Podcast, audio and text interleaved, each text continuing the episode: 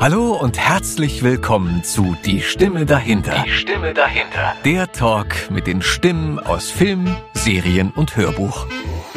Der Tag schafft mich heute, Adam. Ich bin echt ein bisschen ballerballer. Wie geht's dir? Wenn du mich vor 20 Minuten gefragt hättest, hätte Ja. ich gesagt, mir geht's scheiße, denn ich hatte Hunger. Aber du hast Schnittchen gemacht. genau. Du hast mit- sehr leckere Schnittchen gemacht. ja, freut mich, dass es dir schmeckt. Mhm. Und ja, mittlerweile bin ich satt. Demzufolge geht's mir gut.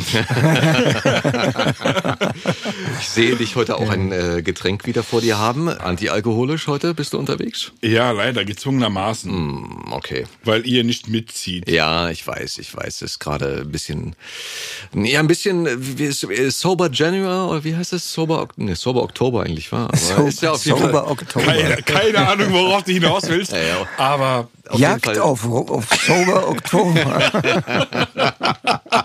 Road to October. Ein großartiger Streifen. Ich habe mir neulich wieder angeguckt. Geht immer mal wieder. Geht Tom immer, Clancy. ja, klar. Mm. Und der Denzel. Ähm, Ich höre da eine Stimme die ganze Zeit. das stimmt, das stimmt. Der ist eigentlich noch, eigentlich noch gar nicht da, unser Gast. Stimme dahinter. Ey, pass auf. Bevor wir jetzt schon wieder so viel hier rumlabern und alles verlachen, was, äh, was wir nur können, ähm, haben wir natürlich heute für euch auch wieder einen hochkarätigen Gast bei uns im Studio. Ihr kennt ihn aus, genau, danke für den Jubel. Ihr kennt ihn aus diversen Produktionen. Nicht zuletzt natürlich aus Two and a Half Men, aus, als Rick Grimes, aus Walking Dead. Ich muss, glaube ich, jetzt nichts weiter sagen. Ihr kennt ihn aus äh, Ip Man. Ihr kennt ihn aus Doctor Who, aus Prodigal Son, aus äh, Die Purpurnenflüsse 2, aus Prison Break, aus Grey's Anatomy, aus Hawaii 5.0. Fuck yeah! Hier ist Victor Neumann! In der roten Ecke. Hallo, hallo, ich grüße euch, ihr Lieben. Hi, herzlich willkommen. Sei willkommen. Bedanke mich für die Einladung. Ey, danke dir, dass du dir den Weg gemacht hast und die Zeit nimmst, um zu uns ins Studio zu kommen. Ja, selbstverständlich. Wir freuen uns wirklich sehr ich mich darüber. auch. Wie geht's dir, Victor? Ja, ganz gut. Bisschen kaputt. Ja, auch Anstrengende schon. Wochen, aber äh, so habe ich es am liebsten. Ich bin ja ein bisschen äh, nur Arbeitstier. Bin Work- gerne Workaholic. Workaholic, ja. Das heißt, der, man so Jahres, sagen, ja. der Jahreseinstieg, der Jahresanfang war für dich auch direkt 100 Prozent Vollgas. Ja, ich hatte Gott sei Dank ein bisschen frei über Weihnachten und Silvester so zwischen den Jahren. War ganz schön, auch mal nichts zu machen. Aber nach einer Weile juckt's einen dann schon wieder. Musste Mhm. man wieder, musste wieder loslegen. Naja, das, das erste Drittel ist ja schon wieder fast um. Um Gottes Jahres. Willen, ja. Also die, Zeit, die Zeit rennt. Ja. Ja. Drittel? Ja, klar. Wir sind doch hier in einer Zeitblase. Du Ach weißt so, doch, stimmt. Die Zeitblase Das schreitet. Jahr, das Jahr zeigt noch 23 oder 24? Oh Mann, wir haben echt einiges zu Mensch, schneiden. Adam.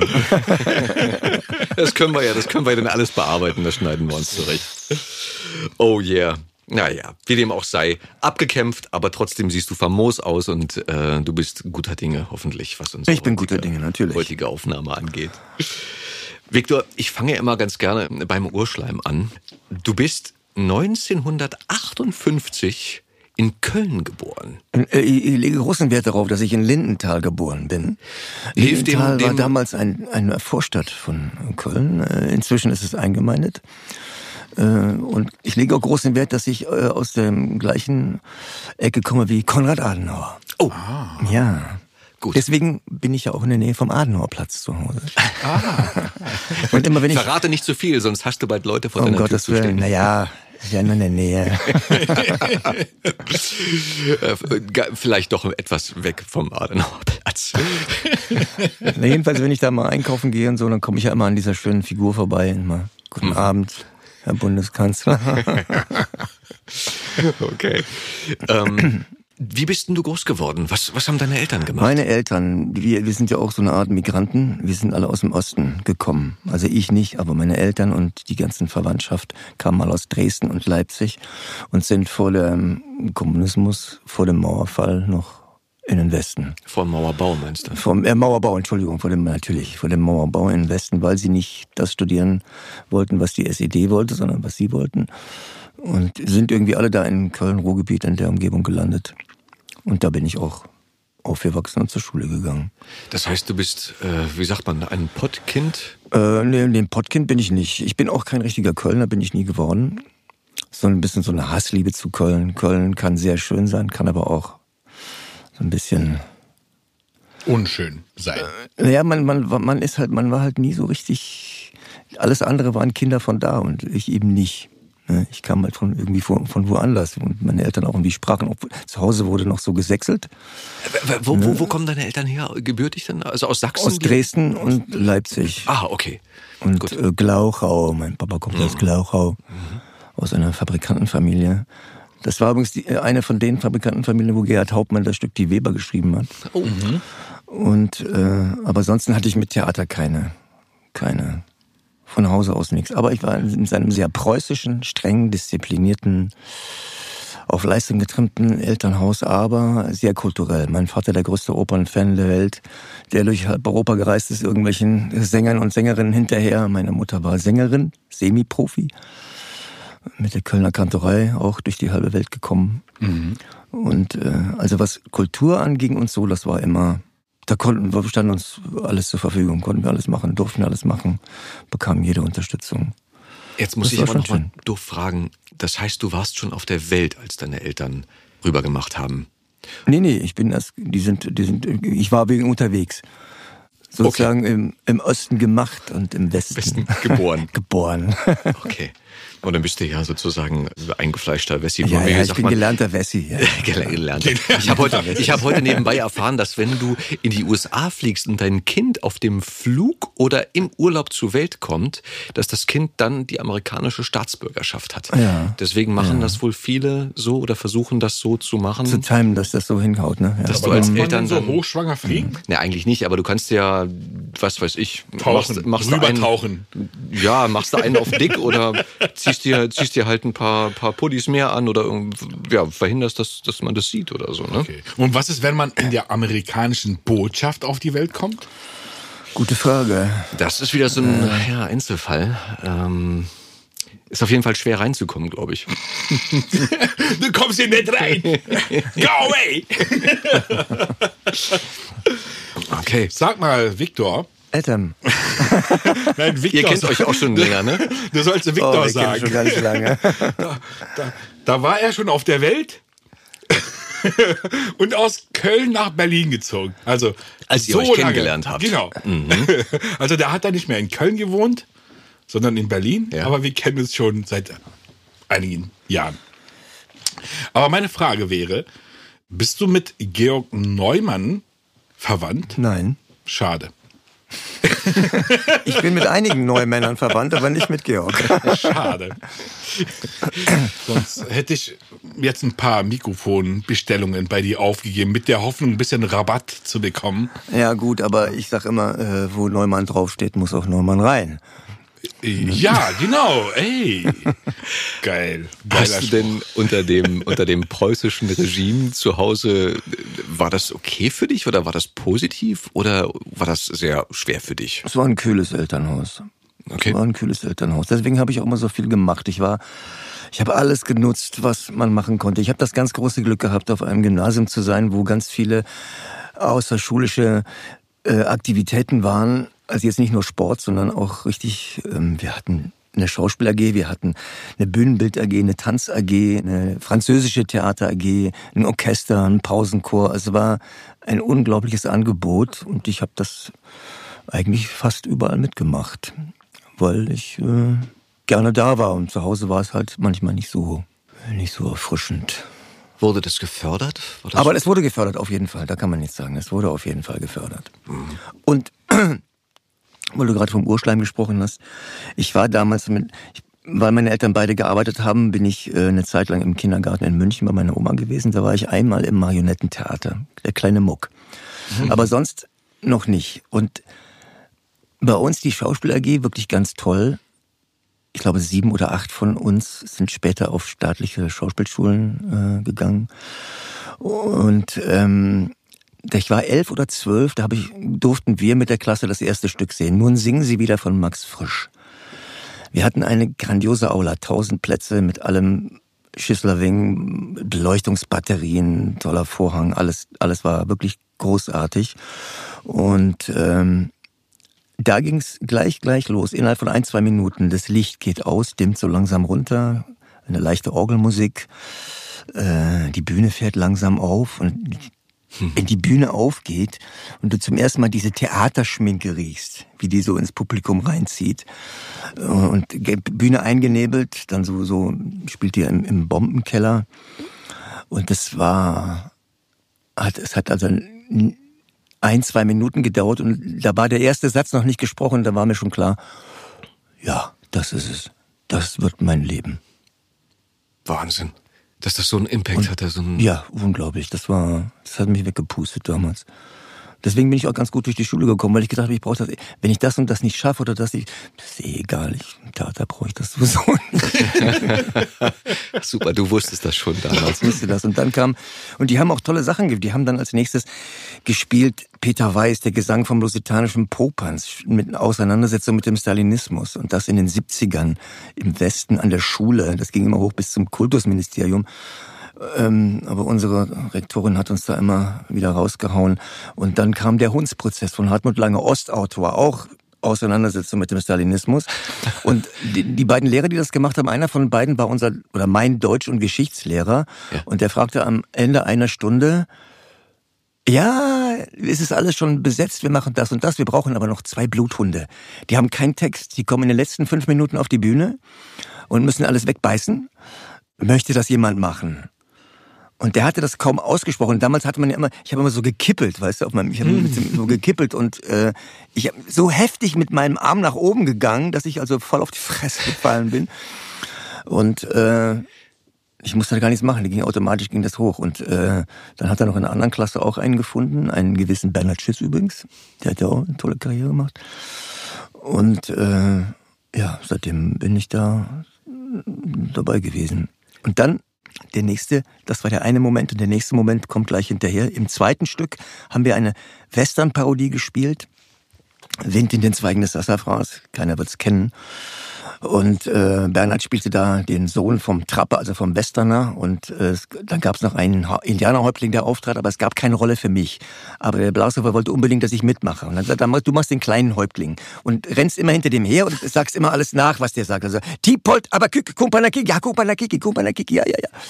Und äh, dann passierte Folgendes, er den Quacksalber gespielt hat, musste die Stadt verlassen, weil seine Eltern woanders hingezogen sind. Also hat der Indianerhäuptling die Rolle übernommen und plötzlich war ich der Indianerhäuptling. Hey! Und erste Vorstellung, volles Haus, ich in der Mitte und es gab einen Satz, wo ich sagte muss, ich bin ja nicht verrückt, ich bin doch kein Hampelmann.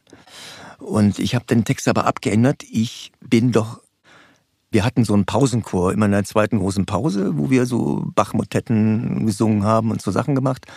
Und ich in der Bühnenmitte voll nach vorne ins Publikum gespielt. Ich nix Pausenchor, Knabe. Minutenlanger Tumult. Und ich habe mich immer rumgedreht und habe irgendwie so Kontakt gesucht zu meinen Mitstreitern, aber die haben halt versucht, in der Rolle zu bleiben, ja. Und äh, da habe ich gedacht, wenn so eine kleine Wutz wie ich, ja, äh, in einem Indianerkostüm auf der Bühne stehen, mit so einem Satz so einen Tumult auslösen kann, dann bin ich ja richtig. Wie geil ist das, ey. Zum einen, dass du das alles noch so gut vor dir hast. Ja, dass, das, äh, dass das so in Erinnerung geblieben ist. Das ist dann später so ein geflügeltes Wort geworden an der Schule. Ne? Wenn man dann ich nichts Pausen gucken habe hier. Ist das geil.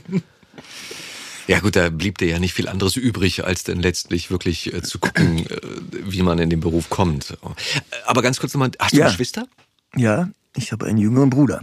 Ah, und den hat es aber nicht in die Branche Nee, verschlagen. überhaupt nicht. Der, ist, äh, der leitet die Ausbildungslabore bei der Bayer AG. Der macht okay. in Chemie. Ganz, ja, auch äh, nicht verkehrt in der heutigen Zeit, habe ich, hörte ich, wurde mir zugetragen. Ähm, das heißt, mit 11, 12, sagtest du, war 11, der... 12 war, der, war das erste Theaterbesuch. Die, die Initialzündung. Äh, ja, genau. Und seitdem ging das weiter. Hast du denn Abitur gemacht? oder Ich hast habe dann Abitur gemacht. Weil du wolltest oder weil du musstest? Nö, das, das war normal, dass man Abitur gemacht hat. Da wurde nicht groß über diskutiert. Okay. Ich bin auch ganz gerne zur Schule gegangen, weil, wie gesagt, weil ich war ja auch im Orchester und. Warst du gut in der Schule? Mittelmäßig. Okay. Als, als kleiner Junge war ich sehr gut und dann wurde ich immer schlechter. Das kenne ich irgendwo. Es kommt mir Und dann habe ich gerettet hat mich letztlich, dass dieser Herr Blashofer, der ein toller äh, Theaterleiter, Schauspiel-AG-Leiter, der ähm, hat dann durchgesetzt, dass ich äh, mit meiner Schauspielerei extra gewertet werde mit voller Punktzahl. Wie Und geil. das war dann äh, die Zulassung zum Abitur, die ich Ja, sonst nicht bekommen cool. hätte. Ja, aber das ist doch mal fair. Ja, das war cool. Und im Orchester, was hast du im Orchester gespielt? Querflöte. Ah, auch noch. Schön zu hören, dass das geht, ey, dass ein Lehrer die Macht hat zu sagen, pass auf, das ist eine besondere Leistung, die mit einzufließen hat in die Bewertung, dass wir dem Jungen eine Zukunft geben, dass der halt diesen Stempel kriegt, denn um nichts anderes geht's ja, wenn du schon weißt, wohin die Reise geht. Bei mir war das ganz anders. Ich habe kein, ich habe kein Abitur, eben weil äh, solche Sachen nicht mit eingeflossen sind, die mir den Arsch gerettet Warst Hätten. du in der Theater AG? ähm, ist, das gab's bei uns auch, doch ich habe in der in der Theater AG ein paar Sachen gemacht, konnte aber oftmals nicht, weil ich ja schon relativ früh angefangen habe zu drehen. Ah, okay. Und ähm, ich glaube, das wurde mir dann auch zu Lasten gelegt. Aber aber gut, das äh, ich schweife vom Thema ab, das nur am Rande. Ähm, als du dein Abitur in der Tasche hattest, war für dich der Weg schon klar oder war das erstmal so ein Orientieren, was mache ich, lerne ich erstmal was anderes? Es waren noch oder? andere Zeiten. Wir mussten ja entweder zur Bundeswehr oder Zivildienst leisten. Und ich ähm, habe den Kriegsdienst verweigert ähm, und immer sagen, ja, ist so eine schwere Prüfung. Ich sage, kein Problem, ich gehe da hin und sage denen, dass Opa im KZ war. Und das reichte dann auch. Und äh, dann habe ich ja Zivildienst gemacht im, im, in, der, im städtischen Klinikum. Stimmte das auch? Und Mit bitte? Opa? Ja, ja, Stimmt das stimmt. Okay. Ja. Und dann, äh, ja, war immer sehr schön, weil ich habe mich dann während dieser Zeit auf meine Prüfung vorbereitet und ich habe dann immer, welche Schule, welche Schule. Und äh, es war eine Schule, das war die Volkwang in Essen, die hatte die Prüfungen im Frühjahr. Alle anderen waren erst im September, da hätte ich ja noch ein halbes Jahr warten müssen. Also habe ich mich auf die vorbereitet. Und ähm, du musstest ja so drei, drei verschiedene Rollen, eine, eine, klassische, eine komische, eine moderne. Und ich habe dann immer die haben mich dann immer erwischt, wenn ich ähm, auf der Station beim Urinflaschen sauber machen irgendwie meinen Shakespeare äh, zitiert habe und meinen Ibsen. Und ähm, und ich habe auch, dann habe ich ganz viel gearbeitet und ähm, damit ich die letzten die letzten Tage vor der Prüfung frei habe und nicht arbeiten muss. Und ich hatte auch nie einen anderen Plan. Ich hatte auch keinen Plan, was ist, wenn ich da nicht ankomme. Das hatte ich hab ich, das war, kam irgendwie mal nicht vor. Und dann habe ich das gemacht und habe das auch bestanden da auf der Volkwang. Und dann war ich, habe ich da meine Ausbildung gemacht auf der Volkwang in Essen. Kein Plan B. Ich hatte keinen Plan B. Nee. Nochmal kurz zurück, Zivildienst. War die Zeit gut oder war das verschenkte Zeit? Nee, das war sehr gut. Ich habe da viel gelernt. Was hast du mit Über Arbeitsdisziplin, Pünktlichkeit zum Beispiel, was bei mir immer so ein Problem war.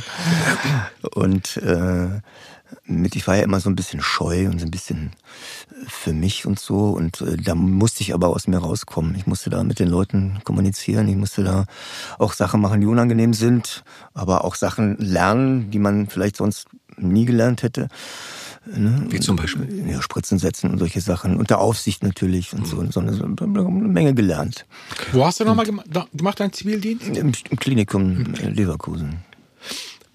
Warst du denn ein schwieriger Jugendlicher oder warst du, so wie du eben meintest, eher so introvertiert? Die, mit denen ich befreundet war und mit denen ich zur Schule gegangen bin, würden sagen, ich war ein sehr schwieriger Jugendlicher. Warum würden sie das sagen? Ja, ich war halt ein bisschen eigen. Inwiefern? Ich konnte mich nur ganz schwer unterordnen können, wenn mir irgendwas nicht gepasst hat. Ich war immer quer, ich war immer dagegen. Aus heutiger Sicht war natürlich, hätte ich da auch ein bisschen kooperativer sein können, aber ich habe immer so, ja, ich hatte immer so einen blöden Dickkopf gehabt. Verbal oder auch mit den Fäusten? Nee, mit überhaupt nicht. Nee, nee, das, dafür war ich viel zu schwach. Ich war so ein Hämpfling, bin ich ja immer noch. Ich bin ja so ein Spacker. Äh, nee, nee, nee, war nur verbal. Oder wenn ich irgendwas nicht wollte und das dann eben nicht gemacht habe und auch mal gegen die Gemeinschaft gestimmt habe und so, also ein Quatsch.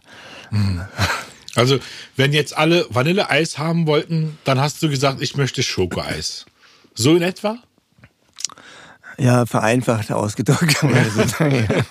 Hast du noch Schulfreundschaften? Haben die überdauert oder? ja. äh, ja, mein bester Freund ist äh, einer, der, den ich aus der Schule kenne, ja. Cool. Aber sonst sind nicht mehr viele. Aber gut, Aber ich bin ja auch nicht mehr da, wo ich, wo ich mal war. Ich bin ja in Berlin und das ist Ja, gut, klar. Sind ja alle woanders. Ne? Aber wenn wenigstens einer geblieben ist, dann kann das ja nicht ganz so verkehrt gewesen sein. Oder? Vom Verhalten her. Pa Pause. Nee, nee, das war, war schon, ich, die große Erlösung war für mich, als ich aus diesem Klassenverband rauskam, in den ich nicht, wohl nicht so richtig reingepasst habe. Und dann kam, gab es diese Oberstufenreform. Da löste sich alles auf und es gab dieses Kurssystem.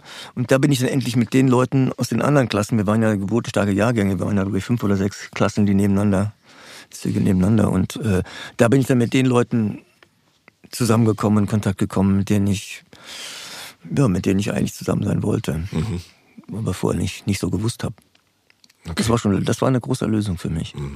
Und hast du neben Querflöte noch andere Instrumente? Ja, ich habe äh, verschiedene Flöteninstrumente gelernt und Saxophon und ähm, Schlagzeug. Wir haben immer bei drei Bands gespielt. Früher musste man ja eine Band haben. Wenn ich meinen Sohn heute frage, ja, wieso, wo, ist, wo ist eure Band? Ja, wir haben ja keine Band. Wir in der ganzen Schule gibt's keine Band. Es gibt keine Band. Das gibt's ja gar nicht. Ihr könnt nicht ohne Band sein. Muss man eine Band sein. Das gibt's heute nicht mehr. Zu einer Also nicht in dem- Clique gehört auch eine Band. Ja, natürlich. Auf jeden Fall. Wir haben damals bei Monsignore Adenauer, deswegen wegen Adenauer, der so, der eine jüngste Sohn von Adenauer war unser unser Monsignore an der Kirche. Und der, der hat uns, wie gesagt, Jungs, ihr könnt hier alles haben, Probenraum, ihr könnt Tag und Nacht spielen, Schlüssel und so weiter. Ihr müsst nur zweimal im Jahr eine Messe spielen. Und dann haben wir selbst eine Messe komponiert und zweimal im Jahr eine Messe gespielt. Ansonsten konnten wir da richtig schön Geil. Bambule Und was habt ihr Ja, gemacht für Mucke? Pop. Wir haben Pop, Pop-Titel nachgespielt. Okay. Und du am Schlagzeug? Ich am? Schlagzeug, genau. Okay. Wie hießt ihr? Was war so die? Wir hatten keinen Namen. Wir waren die Kirchenband, die Herz-Jesu-Kirchenband. Geil. Der Drummer Boy. Okay, cool. Und Volkwang, Schauspielschule. Die drei Jahre, drei Jahre Ausbildung und ein Jahr Praxis? nee, drei Jahre. Damals war, heute sind es vier. Damals waren es drei. Wie war die Zeit für dich? So und so. Ich, ähm, Was war so, was war so? ja, die, ich, ich, hab, ich, hab, ich weiß, dass ich in, im, nach dem zweiten Jahr in der Prüfung, dass ich die Rolle vergeigt habe. Da habe ich den Roller gespielt von Schiller aus den Räubern und äh, die habe ich vergeigt. Ich weiß das. Ich wusste das auch und ähm, Aber ist es so schlimm? Ja, das war, ja, das war schon schlimm, weil nach dem ersten, also nach der ersten Zwischenprüfung, das ist mir gut gelungen. Da habe ich eine ganz tolle Rolle gespielt mit Heiko Krosche. Auch, auch so ein Shakespeare so aus, äh, so zwei, zwei Mörder aus dem Macbeth. Es ist uns gut gelungen und noch was anderes auch gut gelungen. Aber es wurde auch, es wurden auch Leute, die fielen auch durch. Wir haben mit, mit acht Mann angefangen und am Ende waren wir noch fünf. Aber heißt durchfallen fliegen oder heißt Ja, durchfallen? weg von der Schule, ja. Durchfallen hieß weg von der Schule. Hast du auch hart, ey, ja. Okay.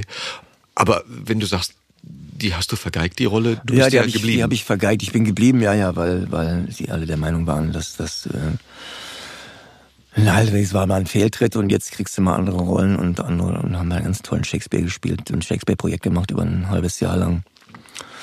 Und dann war wieder gut. Weil ich meine, also auch Scheitern gehört ja dazu. Auch Scheitern also gehört dazu, ja. Nur dadurch lernst du ja eigentlich, oder? Also, oder Es war eben blöd, dass mehr. es eben nur eine Rolle war, weißt du, dass man nicht irgendwie, wenn ich jetzt drei Rollen hätte zeigen können, ja, dann hätte man gesehen, hätte man wahrscheinlich. gesehen, irgendwie- wie die Fortschritte sind und so. Ja, Ja, aber dann war gut. okay. Also das war so der, der nicht so angenehme Teil von der Schule. Ja. Äh, und der und der schöne oder der angenehme Teil? der angenehme Teil war, war ja auch schon vorher, als ich in der Schule war. Ich habe kulturell wie die Made im Speck gelebt. Es gab in Leverkusen eine Kulturabteilung von der Stadt und eine von der Bayer AG. Und die haben sich gegenseitig immer übertroffen. Wir haben aber das Bessere und wir haben das bessere Angebot. Und ich, ähm, es gab damals auch immer dieses Theatertreffen. Da kam man mit zehn Inszenierungen und das kam dann immer raus. Und dann kam dann in einem Jahr kam man die Liste raus, die und die zehn Inszenierungen, habe ich geguckt. Acht Stück davon hatte ich schon gesehen, in Leverkusen. Also du hast, dann war Pina Bausch nebenan, Wuppertal, später war der Flim da, der in Köln, der Preimann im Bochum. Also du warst wirklich wie die Made im Speck kulturell gesehen geblieben. Und wir waren äh, nach der Schauspielschule, wenn wir nicht im Theater waren, wir haben ja unsere halbe Jugend, unser halbes im Theater verbracht. Und dann waren wir halt in der Oper oder waren da Pina Bausch oder haben irgendwo oder im Kino oder was anderes an. Wir haben ja nur das gemacht. Wir haben ja nur dafür gelebt. Und wenn wir mal ein bisschen Geld zusammengekratzt haben, wir waren ja arme Kirchenmäuse, dann sind wir mit dem Nachtbus nach Paris gefahren und haben uns irgendwas von Peter Brook angeguckt. Ach, oder, oder sind ins Lorient gegangen oder eine Comédie Française. Irgendwas, irgendwas haben wir immer gemacht. Geil. Apropos Geld. Wie hast du das finanziert? Hast du so viel gespart beim Zivildienst oder hast du nebenbei noch geackert oder hattest du Hilfe? Ähm, wir, wir sind immer in dieselbe Pizzeria und dann kostete die Pizza 5 Mark. Und damit sind wir durchgekommen. Und wenn dann was übrig war, sind wir halt irgendwo hingefahren. Aber Aber so- immer nur, um Theater zu gucken. Miete? Nicht wegen irgendwas anderem. Miete, Wohnung? Ich hatte 600 Mark im Monat und Miete war 200. okay. Und von den restlichen 400. Und dann halt kam die Oma, hat ab und zu auch mal ein bisschen was dazu. Ja, gut, okay. Hier, Mann. Aber Naja, verdient Mann. haben wir sonst gar nichts. Ich habe auch im Theater, das darf ich niemandem erzählen, ich bin ja dann nach Trier gegangen als Anfänger, meine ersten drei Jahre. Nach der eine tolle. Nach der Schauspielschule eine tolle Zeit. Ich war der einzige männliche Ensemblemitglied unter 30. Ich habe wirklich alles rauf und runter spielen können. Aber was ich da verdient habe, darf, darf man nicht laut sagen. Echt arme Kirchenmaus. Ich habe bekommen netto 990 Mark. DM, 990 netto. Davon musste ich 500 für die Miete abdrücken. Was hast du zu der Zeit als Bundeswehrsoldat bekommen, als, als Anfänger? Als Zivildienstleister 175 Mark oder 176 Mark. Nee, aber ich meine, wenn du dich verpflichtet hast bei der Bundeswehr. Das weiß ich nicht. Okay. Weißt du das? Mich deucht, es waren mal 1200 Mark, aber ich kann mich irren. Okay. Weil der Vergleich oftmals gefallen ist, wo du sagst, ey, du verdienst beim Bund besser, als wenn du hier Schauspielausbildung machst und dann als Eleve oder als, als äh, junger Schauspieler am Theater anfängst. Das ist halt dann wirklich ein Hungerlohn. Und du arbeitest ja wirklich hart. Du hast um 10 Probe bis um 2, 3. Du hast Probe, Dann du hast eine musst du Vorstellung, du, du hast ja auch von Text lernen, dann hast du Als- abends Vorstellung bis um, von 18 Uhr musst du im Theater sein, 20 Uhr geht der Lappen hoch, dann geht die Vorstellung bis 23 Uhr. Genau. Ehe du im Bett bist, Und im Winter, in dem Winterhalbjahr, hast du ja noch Märchen gespielt. 50, 60 Doppelvorstellungen. Mal Doppelvorstellungen. Äh, 60, 70 Mal Kalif Storch, Alibaba und die 40 Räuber, Pinocchio und so weiter. ja gut, aber man, du beherrschst dein Handwerk. Aber dann, du, du lernst so viel. Das war echt, das war, letztlich habe ich da mehr gelernt als auf der Schauspielschule. Mhm. Die ersten drei Jahre in Trier auf der Bühne. Gab es für dich ein Schubfach oder so ein Steckenpferd, wo du sagst, die Leute haben mich immer gerne besetzt für den jugendlichen Helden, den Komödianten, die erste Reihe, die zweite Reihe, was weiß ich. Na, du hast ja da erstmal da erstmal alles gespielt, dies und jenes und so. Und dann, naja, dann kam es dann irgendwie so, ja Mensch, du hast ja auch ein komisches Talent und so, kannst ja nicht mal, kannst ja mal den spielen und mal das spielen und so. Ja, das, das kam aber erst in, in, in Trier raus, das war auf der Schauspielschule nicht so. Das kam durch, durch eine Rolle, die ich da im Kiss Me Kate habe ich mit den Hortensio gespielt und äh, ja, da kam es irgendwie plötzlich so raus. So ging plötzlich so. Und dann habe ich, äh, gab es auch eine, ein tolles Erlebnis, Kalif Storch. Da habe ich auch ein bisschen Co-Regie gemacht und, und, und, und Text mitgestrichen und Nee, das war ja nicht Kalif Storch, das war ein Jahr später, das war ein, das war Pinocchio.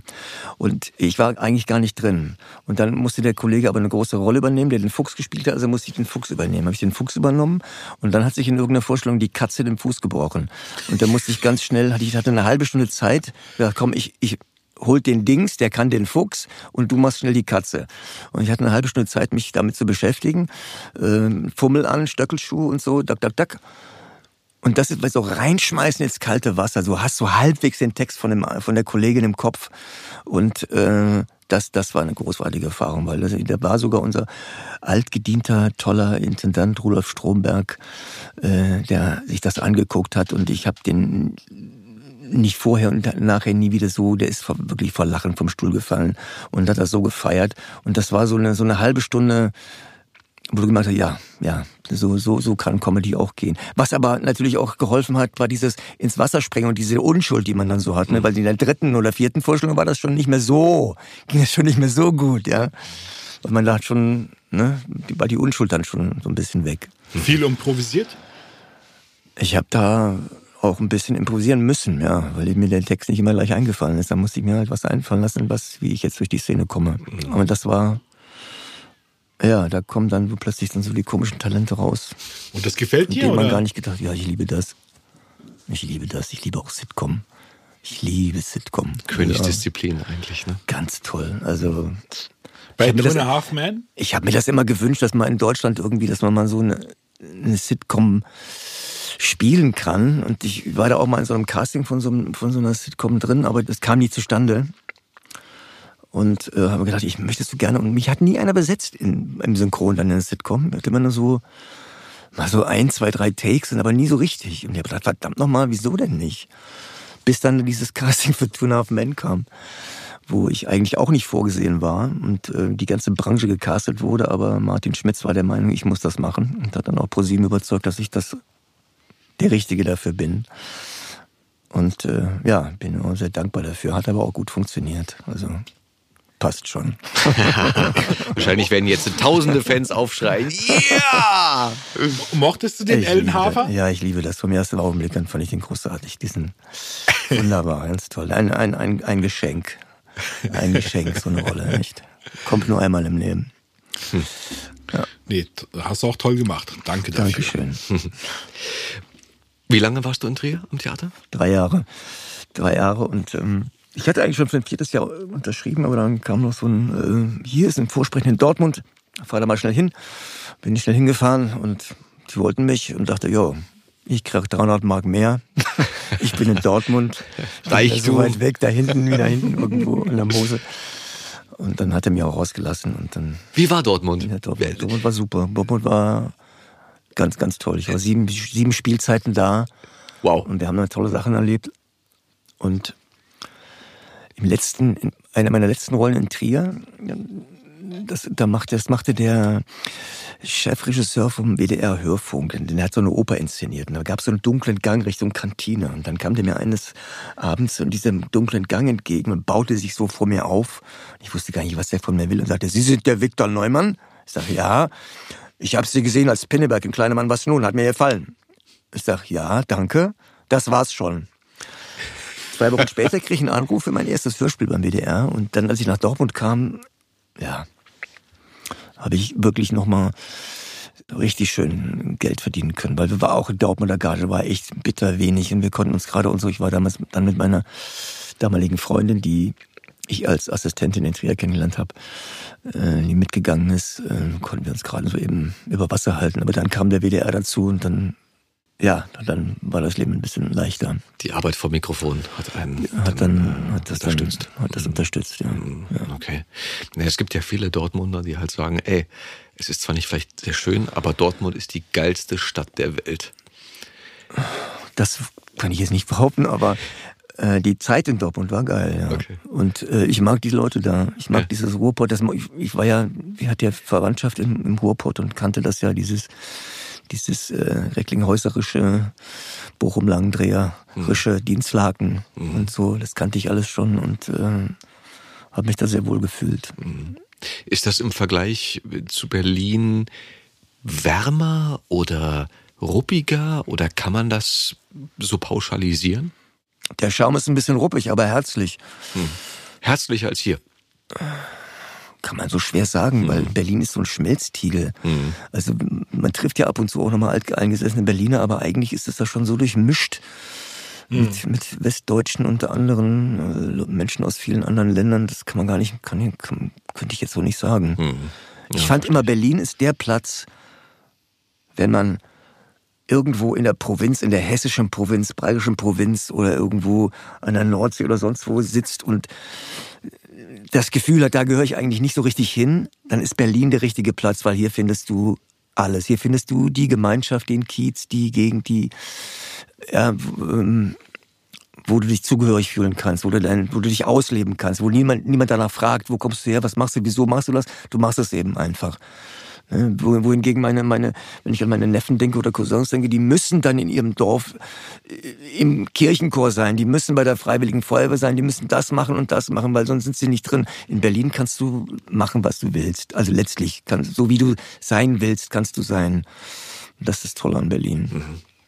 Wann hat's dich denn nach Berlin verschlagen? War das direkt dann nach Ich Dortmund? bin nach Dortmund, ist unser Schauspieldirektor, Intendant in Potsdam geworden, am Hans-Otto-Theater, und da bin ich mitgegangen. Wer war das? Guido Hornler. Und äh, der war aber nicht, nicht lange da.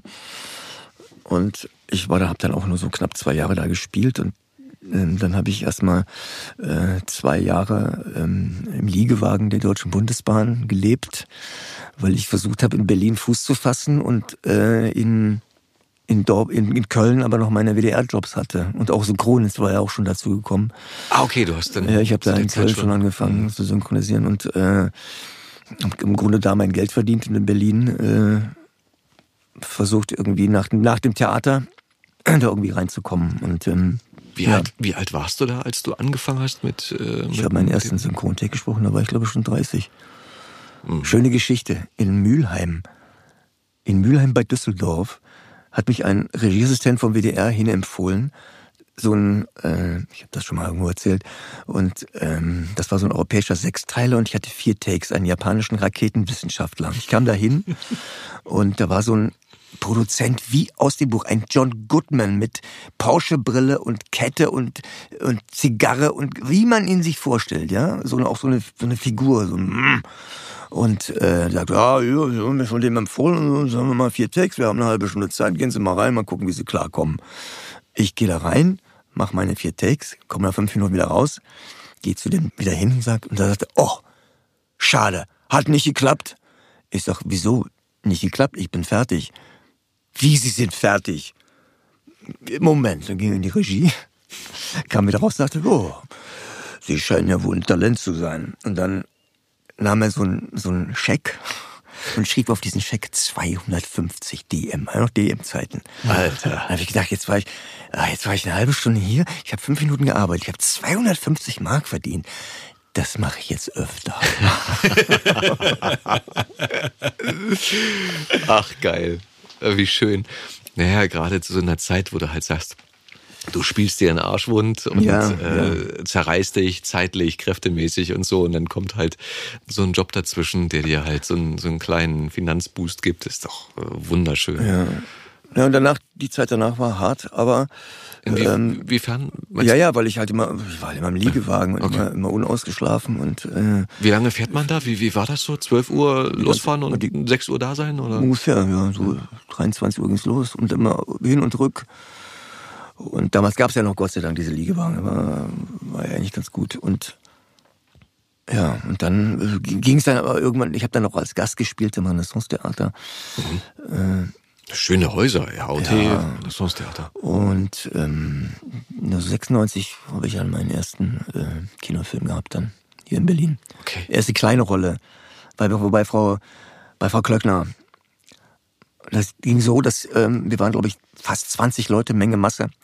Und dann arbeiteten wir so eine halbe Stunde da unten in Babelsberg und dann kam sie raus und sagte, die Leute kommen, das ist hier eine falsche Zusammensetzung, ich weiß nicht, was der Aufnahmeleiter da wieder gemacht hat. So und so, es tut mir leid, ihr kriegt alle eure Grundgage, aber geht jetzt bitte alle nach Hause. Wie sie halt so ist. Ne? Und wir lieben sie alle. Und, ähm, nein, wirklich. Und dann ging die Tür aber nochmal auf und dann streckte sie ihren Kopf da raus und sagte, äh, der Herr Neumann, der kommt mal wieder mit rein. Und dann hat sie mit mir irgendwie so eine kleine Rolle aufgenommen. Aber dann war ich da irgendwie, mit dem Ding war ich irgendwie raus aus der Menge. Das war schon mal Geil. gut. Und dann, dann, dann ging das los. Und die nächste schöne Szene ist, kann ich auch noch erzählen, mit Engelbert von Nordhausen. Alle kennen ihn Die als mich alle Samuel kennen ihn und Jackson. lieben ihn, Samuel L. Jackson und äh, Einige andere. den ich immer als meinen Synchronpapa bezeichne, weil ich hatte dann eine kleine Rolle, sieben Takes, einen gewissen Buster Rhymes in der Sitcom. Bei der Deutschen. Ich bin da reingegangen, hab die gemacht, kam wieder raus und dann, das könnt ihr jetzt schneiden. Oder auch nicht. kam, er kam, kam, stellte sich so neben mich, nahm mich so in den Arm, der kannte mich ja nicht und ich ihn ja auch nicht, nahm mich so in den Arm, guckte mich so an, na? Ich muss dazu sagen, ich habe da zusammengesprochen mit Uschi Hugo. Ja. Die ging aber gerade irgendwie in die Kantine, holte sich einen Kaffee. Nahm mich so fest in den Arm und sagte, na, Viktor, neben wem stehst du lieber? Neben mir oder neben Uschi? Fand ich total cool, weil er kannte mich ja nicht. Und dann, äh, ja, ich fange nächste Woche mit einer neuen Sitcom an und so, hast du Lust mal zum Casting zu kommen morgen? Ich sage, ja, mache ich. Also, ich wieder hin zum Casting, Casting gemacht. Er ging kurz in die Produktionsleitung, kam zurück, sagte, ich habe gerade mit denen gesprochen, du hast die Rolle. Geil. Und dann ging ich da diese, das war in der sechs oder sieben da, weißt du, und dann ging ich da diese, diese Stufen runter Und dann guckte er auch noch mal so aus dem Regieraum raus, sagte, ey, Viktor! Ich sage, was? So fangen Synchronkarrieren an. das war so, weißt du, so ein schönes Willkommen an Bord. Ja, total, total, wie warm halt. Ich meine, wenn man jetzt auch noch mal so äh, unseren äh, Hörerinnen und Hörern so die diese alten Ateliers, also diesen Geruch und diese, Ja, diese kleinen muffigen Dinger teilweise, die ja mittlerweile wirklich abgerockt sind, immer noch ihren Dienst tun. So, noch da wird Dienst tun. immer noch äh, High-Quality-TV aufgenommen, Primetime-Zeug und sowas. Aber äh, so dieser, dieser, dieser alte Dunst, diese alten Holzverkleidungen oder diese äh, Soundabsorber, diese Schallabsorber, die schon, weiß nicht, ich glaube, das dritte Mal bespannt sind und wo noch die Flecken von vor 50 Jahren wahrscheinlich drunter sind. Wer weiß, was für Flecken da sind. Ja, vielleicht will man es auch gar nicht wissen. auch gar aber, nicht wissen. aber auf jeden Fall so dieser alte Mief von den alten äh, Grand Dames und Grand Seigneurs des gepflegten Films. Wir haben ja noch auf dieser Etage, ist ja auch, hinten ist die neun. Und dieser neun, da haben wir auch noch zwei Staffeln Tour Man gemacht. Und da ist wirklich, wenn du da richtig äh, ins Spiegeln gekommen bist und so, da vibrierte der ganze Boden, Ja. das wackelte alles, das Mikrofon wackelte, der, der, der Monitor, ja, der, der, der Cuttertisch, wo man dann die ganzen Stifte runterfielen. Aber das, äh, das ging auch, ja, das ging auch. Das war trotzdem irgendwie, hatte das. Das hatte so, Hat's immer noch. hat's immer noch, diesen, diesen, Und es hängen auch so tolle alte. Ähm, Ja, du spürst, du siehst deinen Bilder. Geist immer noch so Arnold Marquis rumlaufen, weißt du, und, Ja. und, und äh, Willem Borchert und diese ganzen, die, so die Geister sind ja irgendwie immer noch so da. Und ne? diese Bilder von den, ich glaube, das sind so teilweise 1920er, 1930er Jahre, wie Ja, früher ja. Film gemacht wurde. Die alten Autos, wie, wie, wie, wenig Autos, wie wenig Menschen da, oder im. Vergleich zu heute teilweise, äh, wie so diese alten Scheinwerfer da rumstehen. Das hat so eine schöne Historie Ja. und so einen Charme. stimmt, ähm, ja. Das ist schade um, um jeden Backstein, der da verloren geht.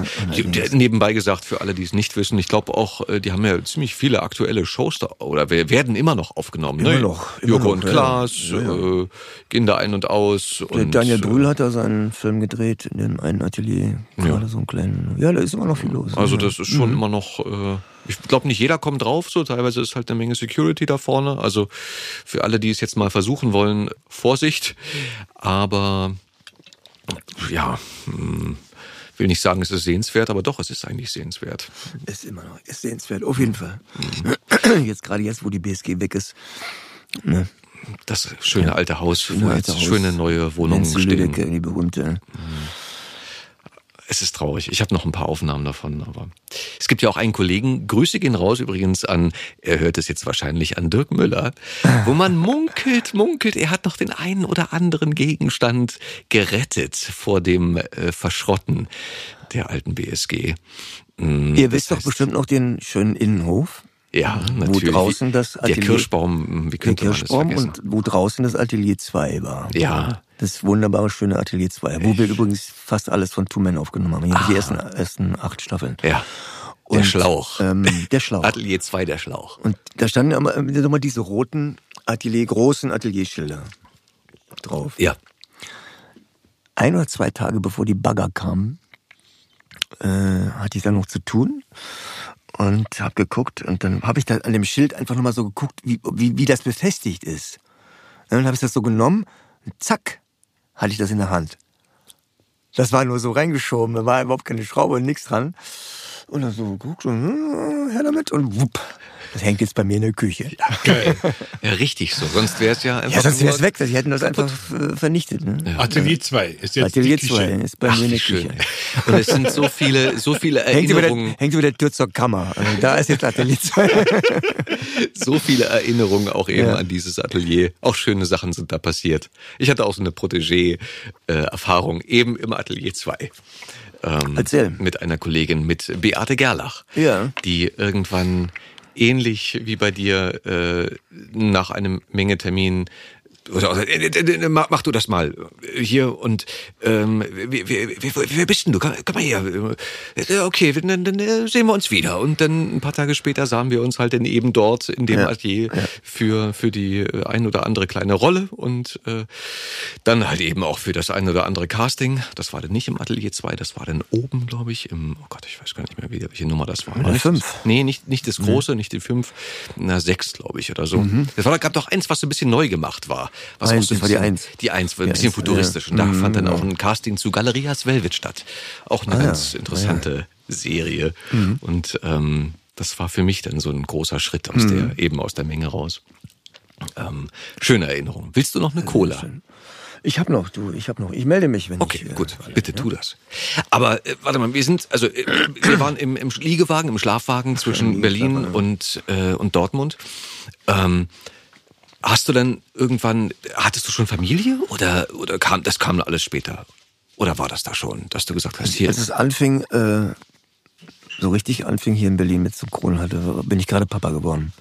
oh, mein also auch Sohn- mit Anfang 30 dann. Mein Sohn äh, mit Mitte 30, ist mein Sohn Paul gekommen. Hast du ein Kind? Zwei? Ein, ein, Ein Sohn. einen Paul habe ich. Ein Paul reicht Ein auch. Paul reicht. Süß. Sehr gut. Ähm, und als du denn hier warst, ähm, meintest ja, ähm, HOT, Renaissance Theater, hast du dann noch weiter gespielt? Oder? Ich habe hab äh, von 97 bis 2002 als Gast gelegentlich am Renaissance gastiert. In zwei verschiedenen Stücken. Womit wir auch ein bisschen auf Tournee waren. Mit dem einen mit Bunbury, mit Peter Matic zusammen. Übrigens, Peter Matic. Stimme von Ben Kingsley. Der tollsten Schauspieler, mit dem ich hier arbeiten durfte. Und mit Gerd Kunert äh, haben wir noch gespielt. Irgendwie ganz toll. Und ähm, ja, aber dann habe ich schon, ich, ich habe mich dann, ich hätte dann auch irgendwo noch da und da gastieren gehen können oder da und da äh, Sommerfestspiele machen können oder dies und jenes, aber ich habe gesagt, nee, ich will das, ich will erstens sehen und mitkriegen, wie mein Junge groß wird und ich, ich will, ich muss jetzt auch mal Geld verdienen. Ich muss, ich war wirklich arm, wir waren arme Kirchenmäuse, trotz Rundfunk und Synchron waren wir und ich dachte, ich muss jetzt mal ne, ich bin jetzt erwachsen und alt genug und muss jetzt mal was machen in die Richtung. Und dann habe ich mich darauf konzentriert und dann ging das auch. also aufs Sprechen konzentriert. Aufs Sprechen konzentriert, genau. Ja. Na gut, mit der Steilvorlage von Engelbert muss es ja dann. Das ging dann, ab, das ging dann plötzlich, ja, plötzlich ging das runter, wurde man rum- rumgereicht. Äh, erst dann kamen die ersten großen Kinorollen und Serienrollen dazu und das ja, das ging dann, das ging dann plötzlich rund, das ging ganz schnell. Dann hast du ja auch wirklich noch diese, diese goldenen Jahre, diese 90er praktisch mitgenommen, oder? Die habe ich noch mitgenommen, ja. Volle Kanne. Ja. ja. Wo wir Und- noch zusammen waren vom Mikrofon, wo man Kollegen noch gut kennenlernen konnte. Heute ist man ja, wird man ja immer alleine aufgenommen und wenn man Glück hat, trifft man sich zwischen Tür und Angel und es ist echt schwer, auch so, so, so Kollegen kennenzulernen. Also wer ist denn das eigentlich? Was ist denn mit dem? Das auch die ganzen Jungen und so. Ich versuche immer viel auch die, die Jungen kennenzulernen. Und da ich ja nur äh, fast nie Regie mache, die Regie machen, lernen die natürlich besser kennen ähm, versucht ja mal ein bisschen hinterher zu sein, weil früher hat sich das von alleine ergeben, automatisch. Ne? Ja, klar. Hast du automatisch irgendwie jeden Mal irgendwie ein, zwei Tage gehabt. Aber das stimmt, das kann ich jetzt nur du, und unterstreichen. vor allen Dingen auch, auch, ich hatte damals in Köln das Glück, einmal einen Film zu machen mit einem gewissen Haki Tenstedt. Und der hat zwei Tage lang waren wir in diesem kleinen Kabuff dabei, das blendet, in diesem Mini-Ding und der hat ja diesen wunderbaren Troisi gesprochen, diesen italienischen Volksschauspieler und äh, ja, er hatte, glaube ich, am Tag 250 Takes und ich hatte so 80, 90. Und da habe ich ihn gefragt, ähm, ich weiß, es ist klein, eng und stickig hier, aber dürfte ich hier neben Ihnen sitzen bleiben und gucken? Sagt er, ja, kein Problem. Und den zwei Tagen habe ich, da habe ich so viel gelernt, ich habe mir so viel abgeguckt von Hagi Tenstedt. Äh, Es war ganz, ganz wichtig für mich. Kannst du sagen, ein, zwei, drei Sachen was? Ich wusste, dass die Frage kommt. Und weißt du, wie die Antwort ist? Verrate ich nicht. Das Berufsgeheimnis. Okay, das wird respektiert. Die goldenen Synchronregeln.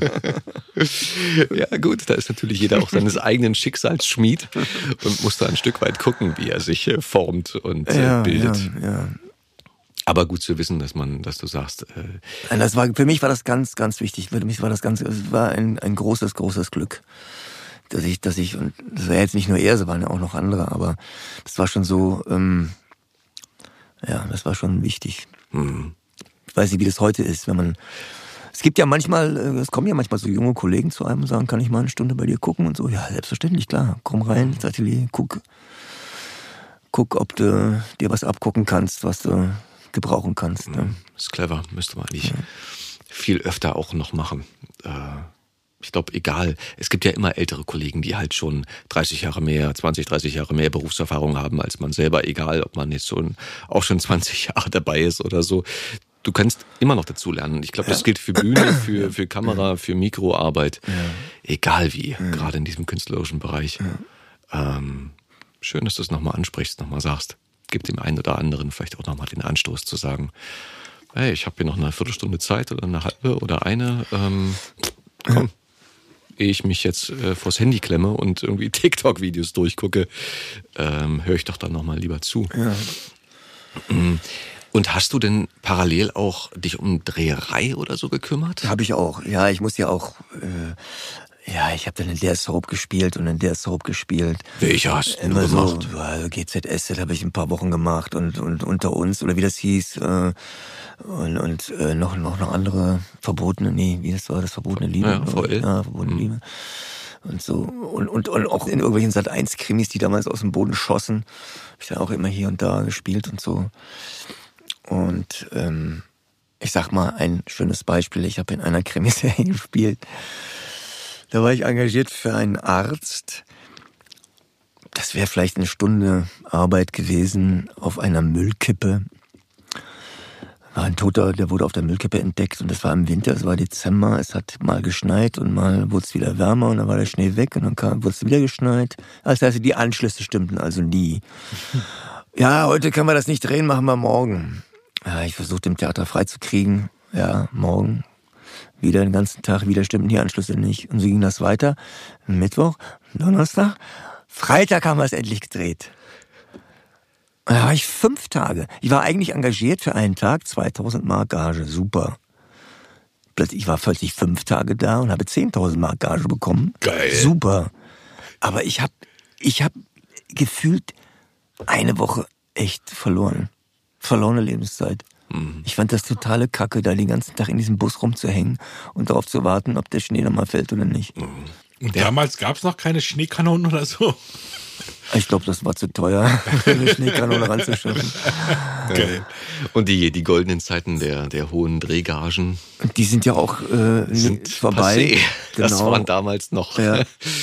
ja, ja, noch andere Zeiten. Ja, aber das hat mir nichts. Das, das, ich, die, das ist es kommt doch meinem, dieses Synchron kommt meinem Spieltrieb auch so entgegen. Du kannst spielen, spielen, spielen, spielen, spielen. Mhm. Klar spielst du einem hinterher, aber du musst es ja trotzdem spielen. Du musst es leisten. Wenn Du musst nicht, es lesen. Du musst es lesen, du musst es leisten. Du musst auf der Höhe sein, 100 Prozent. Das ist ja quasi wie immer wie Vorstellungsspielen jeden Tag. Ja. Weil du sagtest, Workaholic. Machst du von neun bis null, wenn es sein muss? Ziehst du da bis immer noch null durch? mache ich nicht mehr. Ich mache nur bis 22 noch. Hm, naja, das reicht ja auch. Ja, das reicht auch. Also wenn du überlegst, dass der elf Stunden, wenn es ich habe früher auch läuft. bis 0 oder 1 gemacht, aber äh, nee, das mache ich nicht mehr. Ja. Das Aber ich meine, muss nicht sein. trotzdem, du hast dir keine Take-Begrenzung oder so reingeballert. Nö, du machst immer noch Nö, nö. Vollgas. Hab, Aber um auf, das, äh, auf, auf die Rollen zu kommen, es scheint dir ja sehr großen Spaß zu machen, in andere Rollen zu schlüpfen. ja, wunderbar. Dass du, dass du das. einfach mal so den Alltag oder deinen Alltag mal ablegst und dann ins Atelier gehst und dann Ich weiß nicht, ob das was mit All- Alltag zu tun hat. Ich war, war immer schon von, von klein auf, also auch äh, äh, mit meinen Freunden und so, wenn wir Filme geguckt haben, ich war immer schon. Ähm, ich hab, mich haben sie immer gefragt, welche Stimme ist das? Ich sage, ja, das und das, der und der Film, der und der Schauspieler, so und so. Ich war immer schon mit, mit, mit Szenen und mit Spielen irgendwie beschäftigt. Mir hat das immer beschäftigt. Das hat immer, war immer so ein, und es hat bis heute nicht aufgehört. Deswegen, äh, Alltag hin oder her, ich, auch mein Sohn ist ja auch so, der ist ja auch so einer, der, der Filme frisst, ja, und, und, und das auch sofort antizipieren kann. Der hat ein hervorragendes Gedächtnis, fotografisches Gedächtnis und der spielt dir wirklich halbe Spielfilme vor, wo ich dann sage, wo, wo, wie merkt er sich die ganzen Texte? Aber da- das ist einfach so eine permanente Beschäftigung. Weißt du noch, in dem Film, die Szenen, das nur so, ja, das kann man so und so. Das ist, ich weiß nicht, es ist so, so eine, es steckt so in einem drin, so die Beschäftigung damit.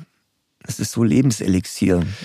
Ist Ähm, das so- ist gar nicht jetzt so Alltag hin oder her. Also ist, man beschäftigt, ich beschäftige mich irgendwie immer irgendwie damit. Man sitzt im Auto und fährt von einem Atelier nach Hause und kaut dann immer auch irgendwelche Takes nach, wo es das hätte man auch so machen können oder so machen oder wo man an einem Take vielleicht mal ein bisschen länger gearbeitet hat, weil man das irgendwie nicht in die, richtig in die, in die Schnauze gekriegt hat, in die, die Buchstaben. Und dann, dann versucht man das immer noch im Nachhinein nochmal sich zu Echt, beweisen. Ja, Ich kann ihn das doch, ich kann ihn doch viel besser. Ich kann ihn noch, jetzt könnte ich, jetzt könnte ich ihn richtig machen, weißt jetzt kann ich noch besser machen. So. Weißt Du bist dieses- nicht allein. Dieses, ja, dieses immer so sich immer am irgendwie, irgendwie immer bei der Arbeit. Wie gehst Form. du damit um, wenn, wenn ein Regisseur von dir, sagen wir ein Regisseur kommt über Betonung oder, oder von mir aus auch ein Sinnesatz ist und, und der sieht das komplett anders als du oder will etwas von dir, wo du sagst, äh, das, das würde ich ganz anders spielen, weil für, für mich stellt sich der Sinn so und so her. Kommt immer darauf an, wenn ich Leute gut kenne, dann, dann, dann hören sie sich das an, weil ich vielleicht auch manchmal eine ganz gute Idee habe. Äh, es war immer so, bei jedem neuen Regisseur, neuer Regisseurin ist erstmal die erste Dreiviertelstunde ganz schwer. Weil ich immer das Gefühl habe, die müssen sich auf mich einstellen, wie ich bin, wie ich, wie ich spreche, meine Stimme, ich weiß nicht, keine Ahnung. War immer, bis heute ist das so, dass da immer erstmal so eine, so eine Betretenheit ist oder so eine, so eine sowas, äh, ja, jetzt müssen wir ganz viel mit dem arbeiten, das und das und das. Und das lässt so nach einer halben, drei, so einer Dreiviertelstunde so, hört das dann so auf. Dann wird das normal. Aber das, das, das hab, ist, begleitet mich mein ganzes Leben. Jetzt, Das jetzt müsste ich eigentlich, komisch. ey, ich, ich mache keine Regie, aber jetzt eigentlich nur deswegen müsste ich jetzt mal eine Regie machen und dich besetzen dürfen, Genau. damit ich weiß, ob das bei uns jetzt auch so wäre oder ob da schon das Eis gebrochen wäre und man entspannt arbeitet direkt. Interessant. Okay. Fühlst du das so? Also, dass du das so empfindest? Oder fällt es dir schwer, so die ersten 30 Minuten, sagen wir mal, mit einer neuen Regie, dass man sich so eingroovt? Mir fällt das überhaupt nicht schwer. Aber den anderen scheint es schwer zu fallen. Okay. Äh. Du bietest an? Es kam, kommt auch schon mal vor, dass man, es gibt schon mal ganz selten, dass man mit jemandem so nicht so richtig, nicht so richtig kann irgendwie. Also Die, die Schwingungen stimmen einfach irgendwie nicht so richtig. Das kommt vor. Das kommt vor. Soll aber vorkommen. Das, das kommt vor.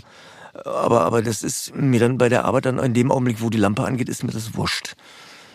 Ja, also das habe ich das vergessen. Ob die anderen das vergessen, weiß ich nicht. Aber ich, für mich ist das dann wurscht. Die Worte eines Vollprofis.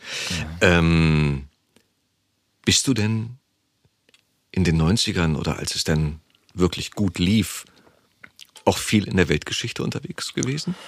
Privat? Viel gereist? Ja, aber immer an denselben Ort. Nein, wirklich? Ja. Wo bist du ich hingefahren? hatte, Wir hatten einen Freund, der auch Theaterregisseur war in Heidelberg. Der hat so ein Kindertheater in Heidelberg gemacht und der hatte ein, ein Reihenhaus in, ein, in der Altstadt von Bussana Vecchia. Das liegt ja bei Sanremo in Ligurien. Und äh, da bin ich eigentlich meine ganze Theaterzeit immer hingefahren. Bin mir die ganzen volle Bratze, sechs, sieben Wochen Theaterferien immer da. Okay. Weil es so schön Nie wollen, weil es so schön war. Okay. Also für Paul auch der. Ja, Oder, wir, wir oder, haben da, nee, Paul war da noch nicht. Ähm, das, das, äh, wir haben halt da mietfrei gewohnt. Die Bedingung war, dass wir kochen und sauber machen. Und dafür zahlen wir aber auch nichts anderes. Und das war für uns arme Kirchenmäuse. Ich weiß nicht, wie oft ich das heute schon gesagt habe. Das ist so peinlich. wir können ja mal eine Strichliste machen. Nein, überhaupt nicht peinlich. Oh Gott, ja. So wie es ist. äh, war, ja, war das uns, für uns toll. Und später? Später bin ich viel mit meinem Radkumpel nach Frankreich zur Tour de France. Ach was. Also du bist, bist du Da haben wir in Ardèche gewohnt, in, in, auch in einem Haus von, von Guido Honda, unserem Schauspieldirektor, der Mitbesitzer eines Hauses war. Und da haben wir dann gewohnt, sind immer in die Berge rübergefahren zur Tour de France. Das heißt, ein paar Fetzen Französisch Spielrad gefahren. hast du auch auf dem Kasten? Ja. Gut, die Nähe zu Frankreich, wo du vorhin schon meintest. Fetzen, ja. Vier ist gut, vier kommt durch. Du hast wahrscheinlich auch Genau. viel Maronencreme gegessen. Nee. Ardèche ist ja bekannt für die Maronen. Ach echt? Ja. Das ist mir entgangen. Echt, Maronencreme. Etem hier, der Bürger von Welt, der kennt sich aus. Hört, hört. Das heißt, äh, Fahrrad in Berlin auch äh, immer wieder? Jetzt oder nicht mehr so viel. Früher ganz viel. Früher wie verrückt. Rennrad? Rennrad, ja. ja jetzt nicht mehr so. Okay, aus Irgendwie, weiß ich nicht, hat so ein bisschen. Ich gehe jetzt wieder lieber Bergsteigen und Skifahren. auch schön, Auch aber schön. auch sehr gefährlich. Auch gefällt. Genau wie Fahrradfahren in Berlin. Oh ja. Kann ich ein Liedchen davon singen? Ja, das stimmt, du auf jeden Fall. ja. Das heißt, seitdem bist du eigentlich in Berlin geblieben und hast hier dem Synchron gefrönt und auch hier und da mal ein paar Drehtage wahrgenommen, aber es ist eigentlich zu deinem Hauptbroterwerb geworden. Mikrofonarbeit ist mein Hauptbroterwerb, so ist es genau. Ich habe noch, wir haben ja vier Jahre in Potsdam gelebt und dann sind wir in die Ulandstraße. Und seitdem sind wir in Wilmersdorf. Also wir sind zwar nicht mehr zusammen, die Katja, die Mama von Paul, aber wir sind immer noch Ohana, wie man auf Hawaii sagt. Ja, cool. Haben schon drü vorhin drüber gesprochen. Das ist auch nochmal ein Ziel auf deiner Liste. Hawaii, Ja. ja, ich habe es ja leider verpasst während der Dreharbeiten, wurde da, da mal hinzufahren. Aber irgendwann möchte ich das schon noch gerne mal machen. Ja, ist auf jeden Fall, glaube ich. Aber jetzt, wo du mir gesagt hast, dass man das nicht mehr bezahlen kann, Ja, ist auf jeden Fall sehr, sehr teuer geworden. Leider, leider. Ähm, aber hey, vielleicht steht ja auch irgendwann mal wieder der Euro ganz gut da und der Wechselkurs entwickelt sich äh, famos und äh, wir können auch mal wieder für einen normalen Taler da unsere Eiscreme aus der Maronencreme in Hawaii. Ja, Viktor, ich würde gern so viel noch von dir erfahren oder von, von äh, auch von Projekten, die halt so in der Pipeline sind. Aber wir dürfen ja immer nicht so viel darüber erzählen. Das ist halt die, die Krux bei der Sache. Aber Eine Pipeline, ich kann jetzt gar nicht so viel darüber sagen. Ich, weil ich auch mal, ich habe wieder vergessen, mir so eine Liste zu machen. Paul sagt mir immer, schreib dir das doch mal auf, dass du mal sagen kannst, was du machst und so. Aber was ich sagen kann, ist, dass wir gerade fertig geworden sind. Das kann man ja sagen mit äh, John Wick Kapitel 4. darf man das schon sagen? Ich Ja, weiß gar nicht. das Dann ist ja müssen im wir das Kasten. piepen. Das ist im Kasten. Aber ich glaube, es ist noch nicht aus. Wobei, ich erzähle ja auch nichts. wir- Ich erzähle ja auch wir nichts über den Inhalt. Ich mit der nur, Episode rauskommen, ich glaube, dann ist es eh Dann schon, ist es vielleicht dann läuft Kino, es halt ja. eh schon. Insofern können wir das wahrscheinlich sagen. Und wenn nicht, habt ihr jetzt gerade Delfine oder ein Piepen gehört oder so. ich kann auch gar nichts über den Inhalt sagen, weil das war ja wieder so halbes Fenstersynchron. Mhm. Also Fenstersynchron für die Zuschauer erklärt, dass man äh, im, im Prinzip nur den Kopf sieht von seinem Schauspieler, aber von dem Ambiente und so weiter nichts. Wenn man mal Ambiente sieht, ist es so weit weggedimmt, Farben rausgenommen, äh, Kontraste rausgenommen, dass man, dass man nicht weiß, wo bin ich denn jetzt da, was machen wir jetzt hier eigentlich gerade, ne? so, dass man das mal erklärt bekommen muss, um, um zu wissen, welcher also in, in, ich, ich kann nur sagen, aber ich darf ja sagen, dass ich da Donnie Yen mache, den ich schon seit seit Kölner Zeiten, also 92 glaube ich, den zum ersten Mal mache. Donnie Yen, diesen famosen Martial Arts Schauspieler. Och, geil, wenn du sagst, du sprichst so einen Charakter halt schon 30 30 Jahre, lang. Das war beängstigend, fürchterlich, oder? Wieso? Auf der einen Ich Seite. denke, ja, äh, ja, gute Nacht, Marie. Ja, aber gut. Victor, du bist doch auch so jung. Du bist doch so ein jung gebliebener Typ. Also, was du vorhin meintest auch mit dem Zugehen auf, auf junge Kollegen, mal gucken, wer ist denn das und sowas. Ähm, das kann ich, wie vorhin schon angedeutet, äh, auch unterstreichen, weil so hatten wir uns ja mehr oder weniger auch kennengelernt. so haben wir uns kennengelernt, genau. dass man, dass man einfach mal äh, fünf Minuten quatscht oder in einer, Genau. in einer Synchronpause oder einem Abschlag einmal, einmal guckt. Und ist ja für die andere Seite, also für die Jungen auch immer interessant. eine, in einer sehr lustigen Serie, die auch harte Arbeit war. Ey, ich kann mich haben, erinnern. Die haben uns beide, glaube ich, nochmal stimmlich ein bisschen auseinandergezogen. Zumindest gab es die, diese Regieanweisung, dass einer von uns ein bisschen höher und einer ein bisschen tiefer sein muss, weil, weil wir uns teilweise so, so geähnelt haben in den Okay, Figuren, okay. dass, äh, dass es für die in der Produktion teilweise oder für die Redaktion schwierig war, immer auseinanderzuhalten und die Angst hatten, dass es den Zuschauern auch so geht. Und ähm, da mussten wir uns halt ein bisschen auseinanderdividieren. Aber ja, war auch Comedy und war Comedy und war harte Arbeit. Ich kann Welche mich erinnern, dass es harte Arbeit war. Also Die war, hieß Spaß Those-. Those Who Can't. ne? Ja, Ja. genau, Those Who Can't. Ja. Die, die es nicht drauf haben. Die hatte Werner Böhnke gemacht äh, in der Regie. Liebe Grüße. Äh, wirklich auch eine, eine schöne Sache eigentlich. Ich weiß Ja. gar nicht, wo die gelaufen ist. Weißt du das? Ich weiß auch nicht, aber es war... War nicht Free TV, war irgendwas so 13, 13th Street ja. oder, äh, oder sonst wo, aber leider nicht so. Vielleicht kommt's ja noch. Wer weiß, ich gucke ja immer mal in die GVL-Liste und vielleicht äh, läuft das ja mal irgendwann im öffentlich-rechtlichen Fernsehen. Und ähm, gibt's mit Walking Dead Geht's da Ach, weiter? a never ending story. Die haben ja, die wollten ja ursprünglich drei Kinofilme machen. Was? Ja, ja, drei Kinofilme, die Geschichte von äh, Rick.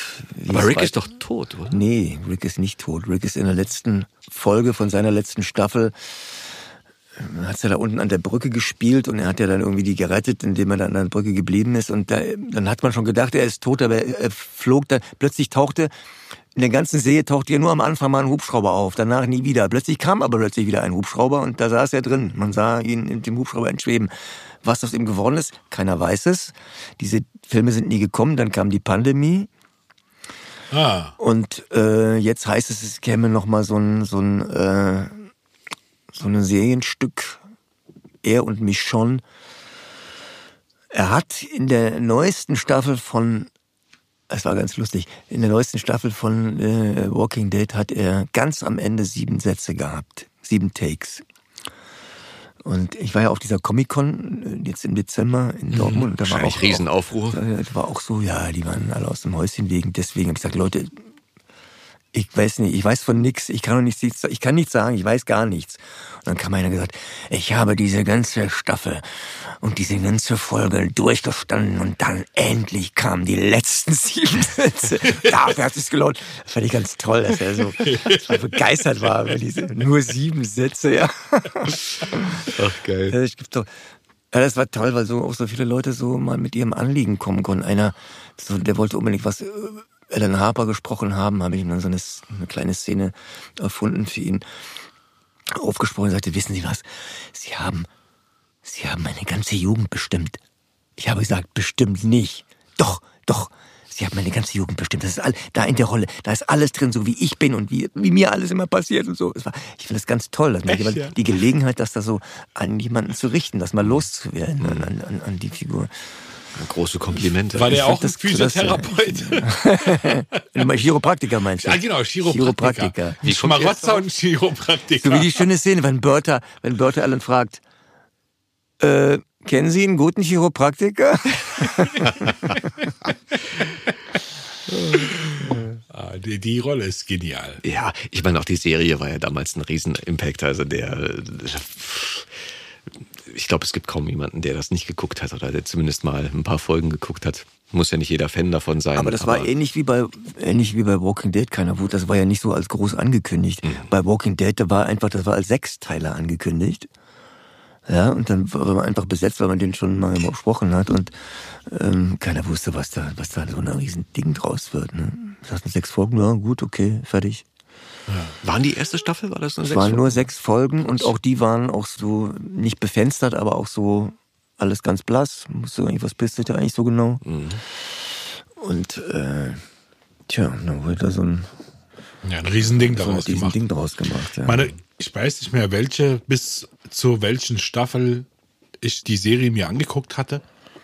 Aber irgendwann zog sich das wie ein Kaugummi, weißt du halt irgendwie. Und dann äh, denkt man sich so, ey, wer ist denn so schwachsinnig? Geht halt irgendwie alleine da rein und wird dann halt irgendwie von dem Vampir da oder Von von, diesen Zombies. Zombies, Entschuldigung, ähm, dann gebissen und stirbt. Und irgendwann wurde es mir so schwachsinnig und danach dachte ich mir, nee, ich kann es mir nicht mehr geben. ja, die Zombies, die waren ja nur so ein Aufhänger. Ja. Im Grunde ging es ja um ging's Soziales ja darum, Gefüge. Um dieses soziale Gefüge, wie, wie, wie geht's weiter, wenn, wenn so eine Katastrophe passiert? Und dann kam ja, komischerweise kam ja dann auch so eine. Und ähm, ist ja so ein bisschen auch wie, wie in der Ukraine. Die müssen ja auch irgendwie mit der Katastrophe klarkommen. Wie kommt, wie kommt man damit weiter? Wie kommt man damit zurecht, wo man eigentlich machtlos ist? Und die sind ja auch ziemlich machtlos da. Oder nur stellenweise kommen sie klar und dann wieder, ja, was machen wir jetzt damit? Ich fand ich eigentlich ganz, und als dann diese, diese Figur von dem Nigen auftauchte, da war es wieder richtig, hat's wieder richtig war Fahrt wieder aufgenommen. richtig Fahrt aufgenommen, fand ich auch. Ja. Wir waren nie genug. Negan war Charles Rettinghaus. Charles Rettinghaus, der mit der Achso, der, der, der Schwarze mit dem Ja, mit der- Kampfstock da. Lucille hieß die, glaube ich, die Ja, genau. Der Kampfstängel, der, der Baseballschläger mit den Nägeln. Ja, dieser Morgenstern oder was das war. Ähm, ja, der übrigens auch der, äh, der Vater von, von ähm, den Jungs in Supernatural gespielt hat. Der gleiche Schauspieler. Eine, eine ganz liebe Seele natürlich dann bei Supernatural. Aber Fans wissen, wovon ich spreche. Ähm, Der Fans wissen Bescheid. Victor, du hast gerade von deinem Sohn gesprochen. Ja. Ist der auch im Synchron tätig? Der hat immer von klein aus auch immer hier und da synchron gemacht. Paul. Paul. Ich überlege gerade, ob ich den schon. Ja, mal der war auch mal bei dir. Ja? Ja, ja, der war auch ganz, der hatte hier so, so ein Doku gemacht und der war, gesagt, der Adam, das ist ja ein toller Typ. Der war so, der hat mich gerettet, weil der hat mir erstmal erklärt, was ich hier machen muss. Weil er hatte noch nie Doku gemacht. Weil Dings ist immer, der Hartmann ist immer davon ausgegangen, ne? Der weiß schon Bescheid und du, du warst irgendwie, hast ihm das alles aber ganz genau erklärt, du musst jetzt so und dann musst du so und so und er war ganz glücklich Cool. drüber.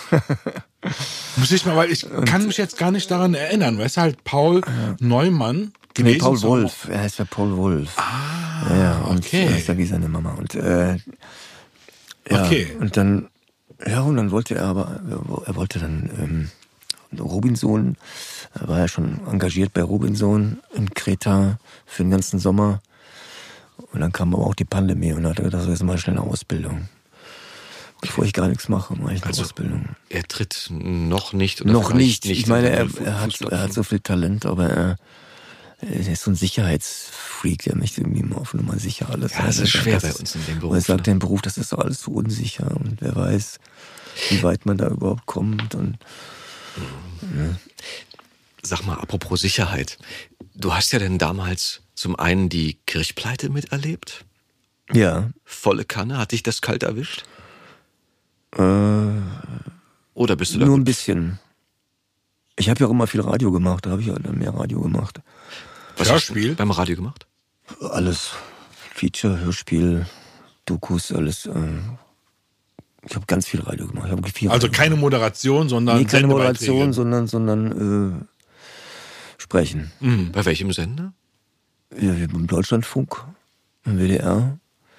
Und damals gab es Sender Freies Berlin, was heute äh, Dingens ist. Deutschlandradio?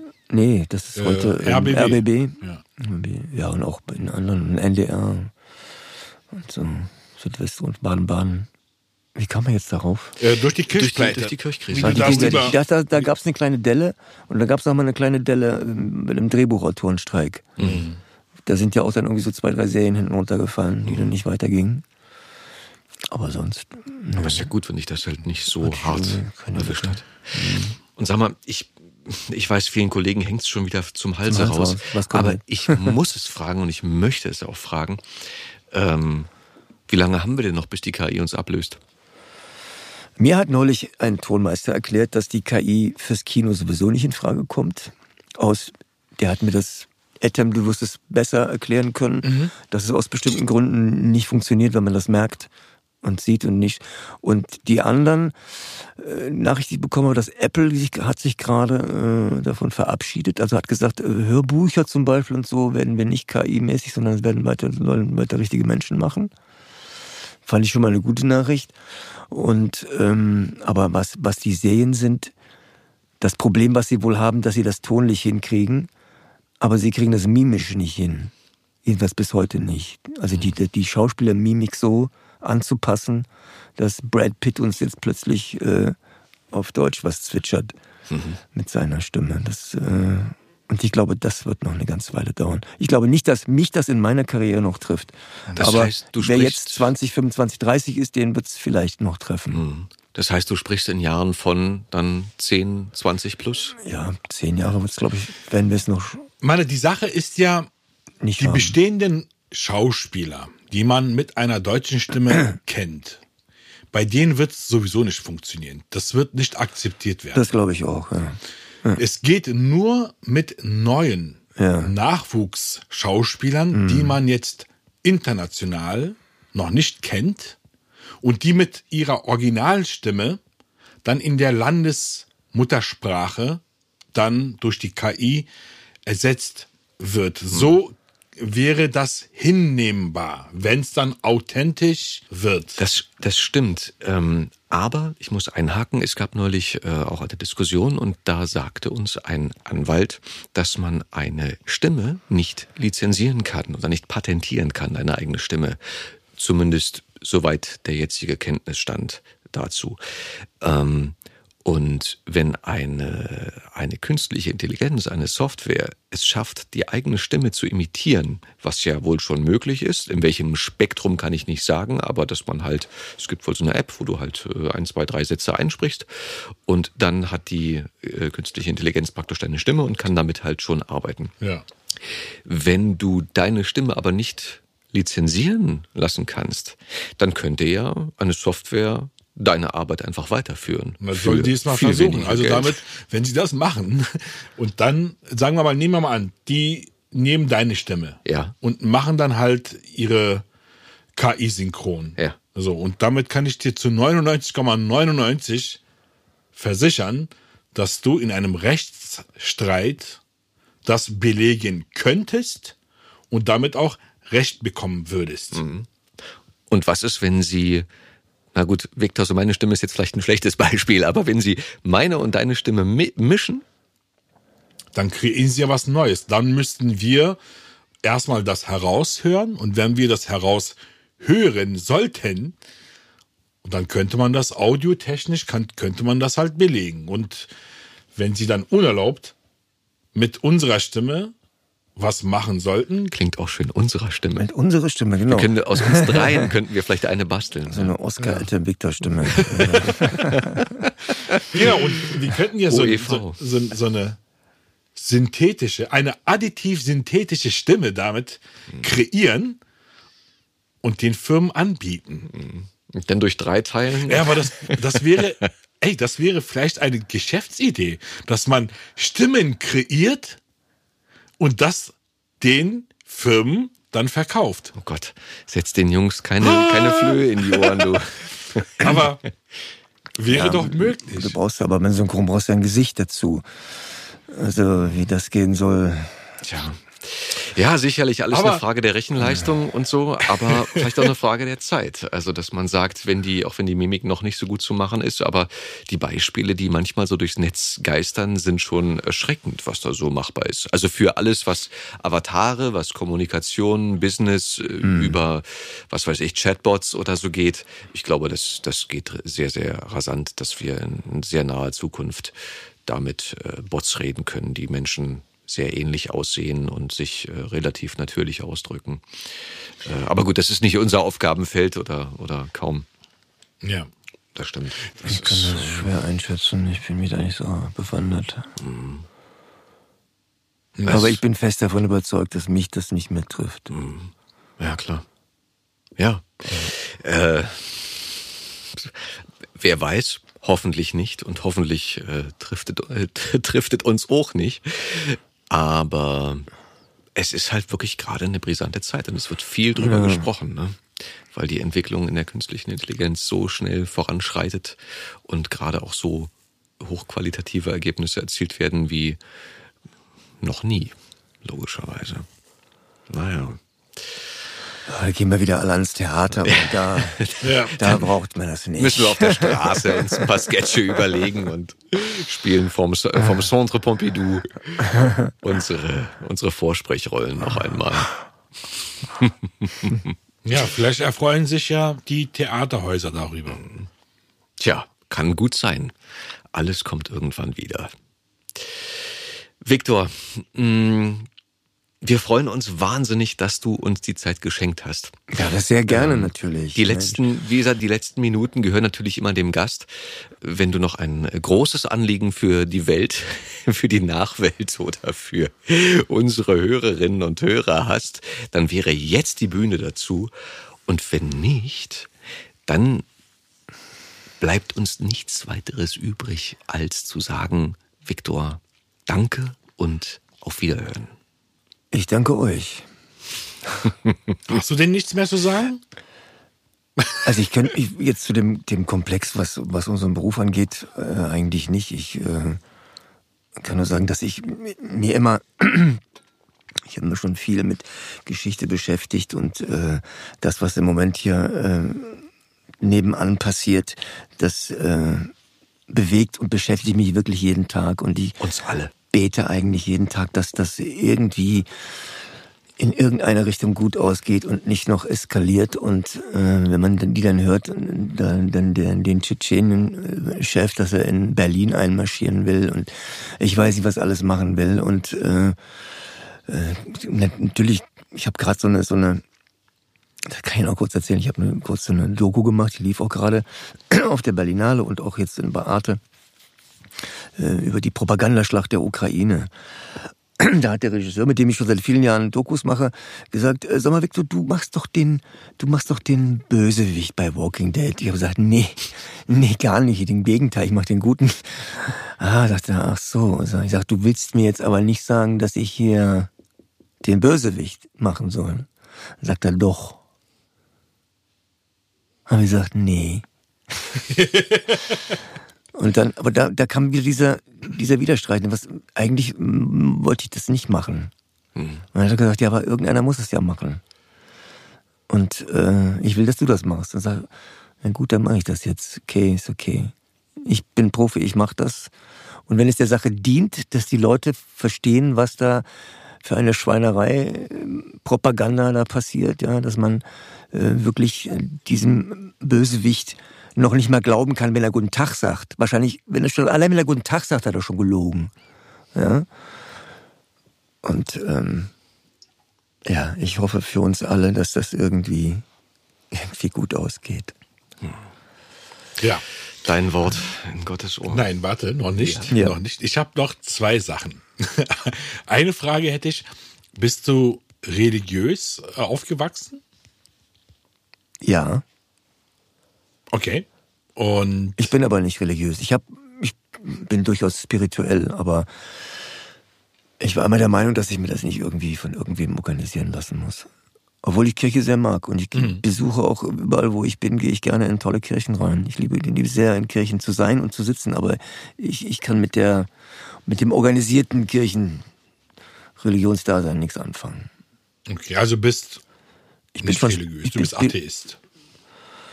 Ah, ich, ich bin spirituell, okay. aber, aber ich bin kein. Ich gehe in die Kirche, mhm. aber ich bin kein Kirchgänger, weil ich, weil, weil es, weil es die Kirche ist, sondern weil ich gerne in Kirchen gehe. Okay. Nee, kann ich verstehen. Ich bin auch gerne in Kirchen, ja. obwohl ich halt mit der christlichen Religion überhaupt nichts am Hut habe. Aber ich. Es ist eine tolle Geschichte. Ganz, ganz tolle Geschichte. Ganz, aber es ist eben eine Geschichte für mich und nicht äh, eins zu eins nach Buchstaben, was da drin steht. Okay. Das ist, das ist History okay. für mich. Und die zweite Sache wäre, kannst du einmal Call rufen? okay. Wie weit muss ich ihn weg vom Mikrofon? äh, ja, gib, gib, gib Stoff. Call! Call! Danke, Super, danke Gerne. Die Fans werden es lieben. Ja. es, gibt, es gibt eine Verarschung von Walking Dead. So ein du meinst das Meme, was überall. Ein Spielfilm. Also es Ach gibt halt einen Spielfilm, wo halt Walking Dead äh, durch den Kakao gezogen wird. Ich weiß nicht mehr, wie der Film heißt. Ja. Auf jeden Fall, da haben sie in der deutschen Synchro den Zuruf von dem Vater halt deiner Stimme dem Duktus, wie du halt Karl rufst, haben sie halt nachgemacht. Hast du das mal gesehen? Nee. Okay. Nee. Da haben sie versucht, wirklich so den Bogen, ja, wie du halt aha. den Namen zurufst, okay. das halt irgendwie nachzubieten. Ah, ist so cool. Ja. Stehst du morgens nur deshalb auf, um dir auszudenken, wie du mich ärgern kannst? Hast du Spaß daran? Äh, äh, äh Bertha, krieg ich noch einen Kaffee? oh, super. Auch super. danke dafür, Victor. Geil. Geil. Ja, ist immer wieder schön, wenn man so schnell in die Rolle reinfallen kann. Bupp, und da ist er. Victor, in Oscar, diesem Sinne, ey, Danke, danke, danke für deine Zeit, die du uns hier geschenkt hast und äh, unsere sehr, Hörerinnen sehr und Hörern. Sehr, sehr gerne. Ich war ähm, sehr, sehr gerne bei euch. Ja, ich freut uns. Ich freut hoffe, uns. ich hoffe, ihr hattet alle Spaß mit Viktor und auch uns. Und ey, wie jedes Mal, ganz einfach. Auf Wiederhören. Auf Wiederhören. Tschüss. Ciao, Viktor. Ciao.